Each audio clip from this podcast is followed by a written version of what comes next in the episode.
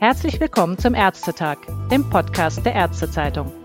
Mein Name ist Ruth Ney und ich leite das Online-Ressort der Zeitung. Heute wollen wir uns einer speziellen Schattenseite der Corona-Pandemie widmen. Denn im Schatten stehen jene Folgen, die hinter den verschlossenen Türen im Privaten entstehen, während alle Augen auf die Kliniken und Intensivstationen blicken. Es geht um Gewalt gegen Frauen und Kinder. Zwar wurden entsprechende Bedenken immer wieder in Zusammenhang mit der strengen Lockdown-Phase während der Pandemie und häuslicher Quarantäne etwa von Frauenbeauftragten und Leiterinnen von Frauenhäusern geäußert. Jetzt hat aber erstmals eine wissenschaftliche Erhebung Licht ins Dunkeln gebracht mit Zahlen aus einer repräsentativen Befragung mit 3800 Frauen. Und ich freue mich nun, mich mit den beiden Autorinnen dieser Studie näher darüber zu unterhalten. Zum einen mit Frau Professor Janina Steinert, Sie forscht an der Hochschule für Politik München und der TU München. Und zum anderen mit Dr. Kara Ebert. Sie forscht ihrerseits am RWI, dem Leibniz-Institut für Wirtschaftsforschung in Essen. Ein herzliches Willkommen am Telefon Ihnen beiden. Vielen Dank Ihnen. Dankeschön. Frau Dr. Steinert, fangen wir vielleicht mal mit meinen Fragen bei Ihnen an. Die wirtschaftlichen Sorgen überwiegen langsam die gesundheitlichen. Kurzarbeit und Homeschooling zerren an den Nerven in den Familien so der allgemeine Eindruck, der aber auch durch Umfragen bestätigt wird. Und nun die Ergebnisse aus Ihrer Online-Erhebung zu häuslicher Gewalt. Danach sind rund drei Prozent der Frauen Opfer körperlicher Gewalt geworden. In 6,5 Prozent aller Haushalte wurden zudem Kinder gewalttätig bestraft. Haben Sie diese Zahlen denn überrascht? Ja, es ist tatsächlich schwierig, Aussagen darüber zu treffen, ob uns diese Zahlen überrascht haben. Das Problem ist, dass wir keine vergleichbaren Zahlen aus den Monaten direkt vor dem Ausbruch der Covid-19-Pandemie haben. Unsere Daten sind insofern spezifisch, dass wir zu allen Fragen, die Gewalt äh, messen sollten, haben wir quasi immer nach dem letzten Monat gefragt. Und das ist insgesamt aber eher untypisch in Studien für häusliche Gewalt. Da werden typischerweise andere Referenzzeiträume herangezogen. Also meistens ist es zum Beispiel das letzte Jahr oder sogar in manchen Studien das gesamte Leben. Und gerade das führt eben dazu, dass Zahlen, die wir von der Zeit vor Corona haben, nicht vergleichbar sind mit den Zahlen, die wir jetzt aus unserer Online-Umfrage erhoben haben. Frau Dr. Ebert, zu den Formen der Gewalt vielleicht. Welche wurden denn da speziell erlebt, auch um zu differenzieren, wann man direkt von Gewalt spricht? Ja, also wir haben untersucht psychische Gewalt, körperliche Gewalt und sexuelle Gewalt. Bei psychischer Gewalt handelt es sich um die Kontrolle der sozialen Kontakte von Frauen durch ihre Partner, also ob zum Beispiel das Haus verlassen werden darf oder soziale Kontakte auf dem Telefon über WhatsApp-Anrufe und ähnliches. Bei allen drei Formen von Gewalt, also psychische, körperliche und sexuelle Gewalt, spricht man auch von häuslicher Gewalt. Und wir haben diese drei Formen von Gewalt an Frauen untersucht und körperliche Gewalt an Kindern. Wie hoch waren da im Einzelnen die Zahlen? Können Sie das vielleicht noch mal kurz nennen?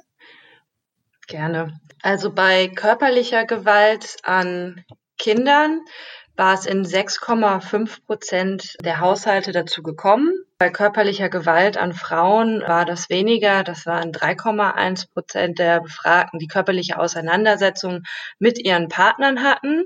Sexuelle Gewalt haben wir gefunden, sind 3,6 Prozent der befragten Frauen. Und zu emotionaler Gewalt haben wir, wie gesagt, verschiedene Bereiche untersucht. Also zum Beispiel zwei Prozent der Frauen durften nicht das Haus verlassen ohne Erlaubnis ihres Partners oder fast fünf Prozent, äh, von fast fünf Prozent der Frauen wurden soziale Kontakte per Telefon etc. überwacht. Noch eine Frage, Frau Dr. Ebert, zur Ergänzung. Es ist zwar jetzt anfangs auch schon angemerkt worden von Ihrer Kollegin, dass ein Vergleich der Daten aus der Zeit vor der Pandemie und den Kontaktbeschränkungen jetzt mit den Erhebungen aus Ihrer Studie zwar nicht so ohne weiteres möglich sind, weil andere Zeiträume betrachtet wurden. Dennoch vielleicht die Frage, gab es unter Umständen andere Gewaltmuster als das, was man sonst vielleicht landläufig so er erlebt hat oder das Verhältnis der verschiedenen Gewalttätigkeiten? Genau, dadurch, dass wir diesen zeitlichen Vergleich nicht umsetzen können, ähm, haben wir uns fokussiert auf Corona-spezifische Risikofaktoren, speziell zum Beispiel Heimquarantäne, finanzielle Sorgen aufgrund der Corona-Pandemie, äh, die Präsenz von jungen Kindern im Haushalt, wie sich dahingehend häusliche Gewalt unterscheidet und die psychische Gesundheit der Befragten und ihrer Partner. Und da ergeben sich einige interessante Muster. Zum Beispiel ist die Anzahl körperlicher Auseinandersetzungen in Haushalten, also zwischen Partnern, in Haushalten mit Heimquarantäne doppelt so groß wie in Haushalten, die keine Heimquarantäne gemacht haben. Also hier finden wir zum Beispiel 7,5 Prozent für die unter Heimquarantäne und nur 2,2 Prozent für die, die nicht unter Heimquarantäne waren. Und ähnliche Ergebnisse finden wir für Gewalt an Kindern. Frau Professor Steinert, wenn man das jetzt so hört, häusliche Quarantäne und akute finanzielle Sorgen, diese haben sich also jetzt als besondere Risikofaktoren für Gewalt offensichtlich gegen Frauen und Kinder herauskristallisiert. Was schließen Sie denn konkret aus diesen Daten? Ja, beide sind ja Faktoren, die in direkten Zusammenhang mit der Pandemie gebracht werden können. Also bei Quarantäne, das hatte meine Kollegin Frau Ebert ja gerade schon gesagt, sehen wir eben, dass sich das Gewaltrisiko eigentlich verdoppelt, wenn wir uns Haushalte anschauen, in denen ein Haushaltsmitglied in Quarantäne war, also spezifisch die befragte Frau in Quarantäne war. Und wenn wir diese vergleichen mit Haushalten, in denen es nicht zu dieser Selbstquarantäne kommen musste. Und das hat natürlich auch Implikationen für Länder, in denen es sehr viel strengere Ausgangssperren gibt oder gab, als es in Deutschland der Fall war. Und ähm, dort die Situation quasi der Quarantänesituation in Deutschland nahe, nahe kam. Also müssen wir eventuell aus diesen Ergebnissen auch schließen, dass das Gewalt- und, und Konfliktpotenzial gerade in solchen Kontexten noch höher ist. Dann, was die finanziellen Sorgen angeht, auch da hatten wir spezifisch Bezug zu der Corona-Krise hergestellt und die Fragen hatten zum Beispiel nach Angst vor einem Arbeits Platzverlust gefragt oder nach Angst vor einer wirtschaftlichen Rezession, die aufgrund dieser Pandemie und des Lockdowns eintreten könnte.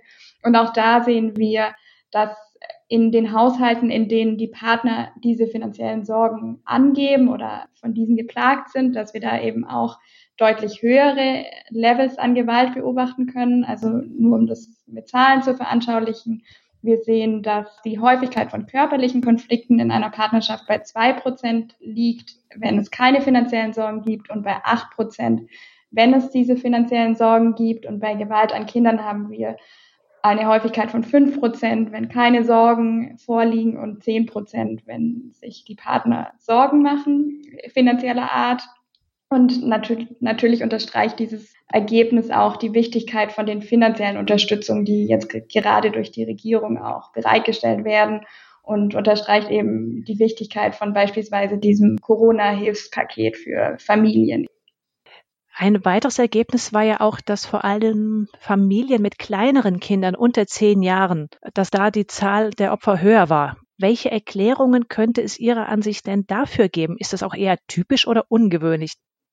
Ja, auch da können wir nicht wirklich gute Aussagen darüber treffen, ob das ungewöhnlich ist, weil uns auch da vergleichbare Studien fehlen, die jetzt spezifisch das Alter der Kinder als Risikofaktor untersucht haben. Wir finden jetzt eben, dass das Risiko höher ist in Haushalten mit Kindern unter zehn Jahren, also auch da das dass das Risiko von Konflikten in der Partnerschaft steigt von zwei auf sechs Prozent und das Risiko von Gewalt an Kindern von 1,5 auf 9 Prozent. Und wir hatten uns das, das so erklärt, dass es mit den Kitaschließungen und Schulschließungen möglicherweise zusammenhängen könnte, weil eben gerade für junge Kinder, die sich natürlich weniger gut selbst beschäftigen können, der Betreuungsaufwand für die Eltern dann sehr viel höher ist und die Eltern so einem höheren Stress ausgesetzt sind und natürlich oft auch eine Form von Doppelbelastung haben, wenn sie berufstätig sind und eben einerseits die Kinder zu Hause beschäftigen müssen, versorgen müssen und gleichzeitig irgendwie auch im Homeoffice produktiv arbeiten sollten. Und gerade so erklären wir uns, dass es zu diesen hohen Zahlen gerade für Familien mit jungen Kindern gekommen sein könnte. Mhm. Frau Dr. Eber, vielleicht auch nochmal eine Frage dann an Sie. Ist denn davon auszugehen, dass in den Familien bereits Gewalt herrschte oder hat die Pandemie erst, beziehungsweise der Lockdown, das vielleicht vorher vorhandene dünne Eis dann aber endgültig brechen lassen. Ja, das ist eine interessante Frage, auf die wir leider keine Antwort haben. Also wir haben in unserer Studie nach wirklich nur nach Gewalterfahrung in, innerhalb dieses Lockdowns gefragt. Es ist jedoch unbekannt für uns, ob das wiederkehrende Gewalt war oder ob wann, wann, zu welchem Zeitpunkt zuvor Gewalt widerfahren wurde, entweder im Leben oder in dieser Beziehung. Das wissen wir nicht. Das war nicht der Fokus unserer Studie und muss man vorsichtig sein, dann noch darüber hinaus viele Fragen zu solch traumatisierenden Erlebnissen abzufragen. Bei einem Blick über den Tellerrand hinaus in die Nachbarländer. Denn es werden ja nicht nur aus Deutschland Zahlen zur Gewalt gegen Frauen gemeldet. Von den Vereinten Nationen gab es zum Beispiel eine Zahl von 30 Prozent mehr häuslicher Gewalt in Frankreich. Und die UN spricht inzwischen sogar von einer globalen Schattenpandemie in diesem Zusammenhang, weil das, was hinter verschlossenen Türen passiert, weitgehend im Dunkel bleibt. Würden Sie das auch so bezeichnen? Ist es tatsächlich so drastisch, Frau Dr. Ebert?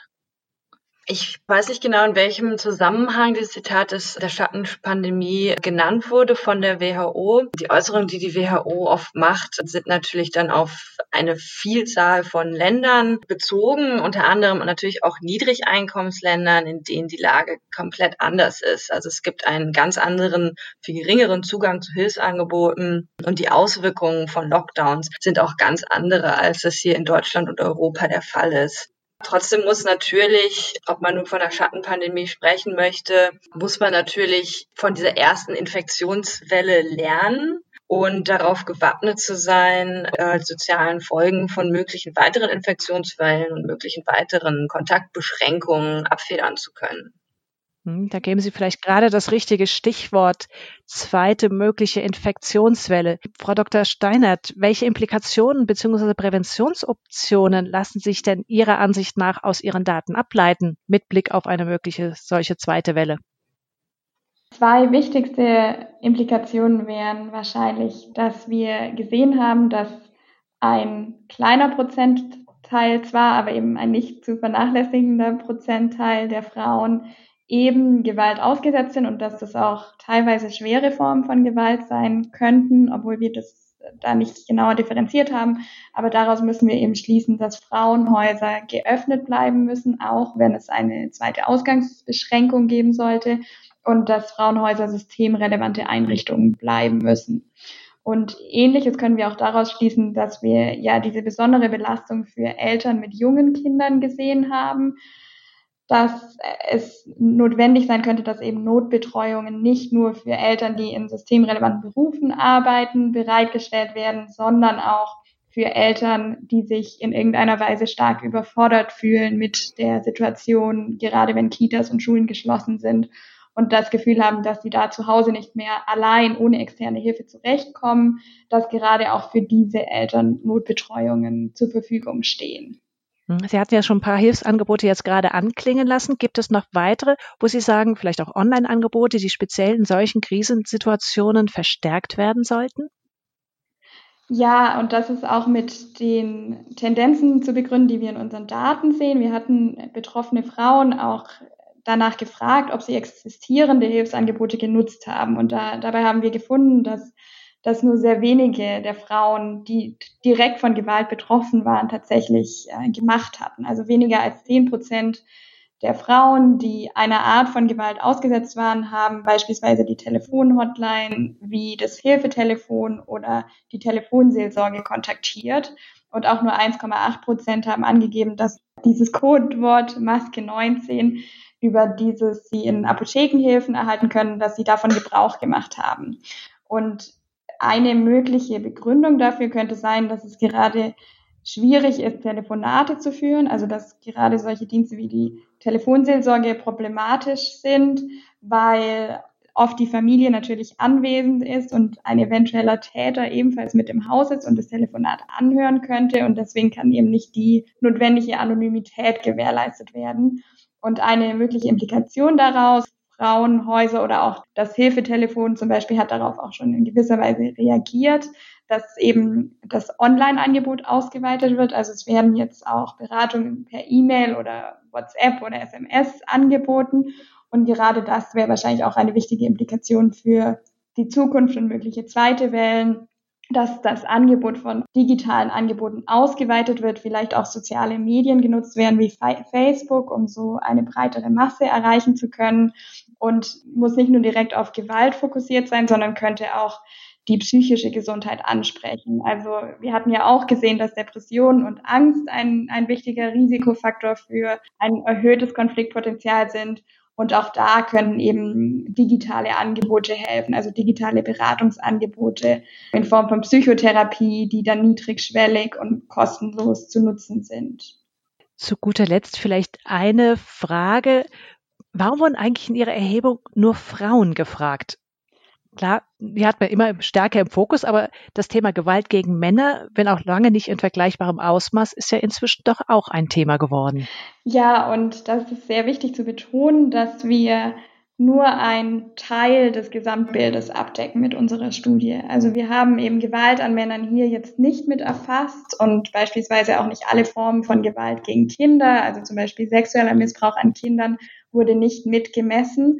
Das heißt also, dass unsere Studie kein Gesamtbild liefert und wir insofern auch in keiner Weise ausdrücken wollen, dass es nicht andere Formen von Gewalt gibt, die auch vorhanden sind und auch sehr wichtig sind, die jetzt aber von uns eben nicht betrachtet wurden. Und, es bedarf da auf jeden Fall weiterer Forschung, um, um noch ein genaueres Bild von der derzeitigen Situation zu erhalten.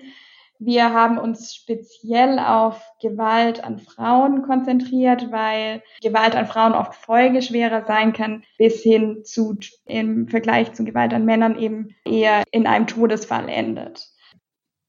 Wir hoffen, dass natürlich keine zweite Welle kommt und dass auch die Hilfsangebote trotzdem wahrgenommen werden und dass die Corona-Krise aus diesem Negativen den Vorteil zieht, dass man lernt und dass diese Angebote weiter erhalten bleiben und ausgebaut werden. Ich danke Ihnen ganz herzlich für das Gespräch. Ja, vielen Dank.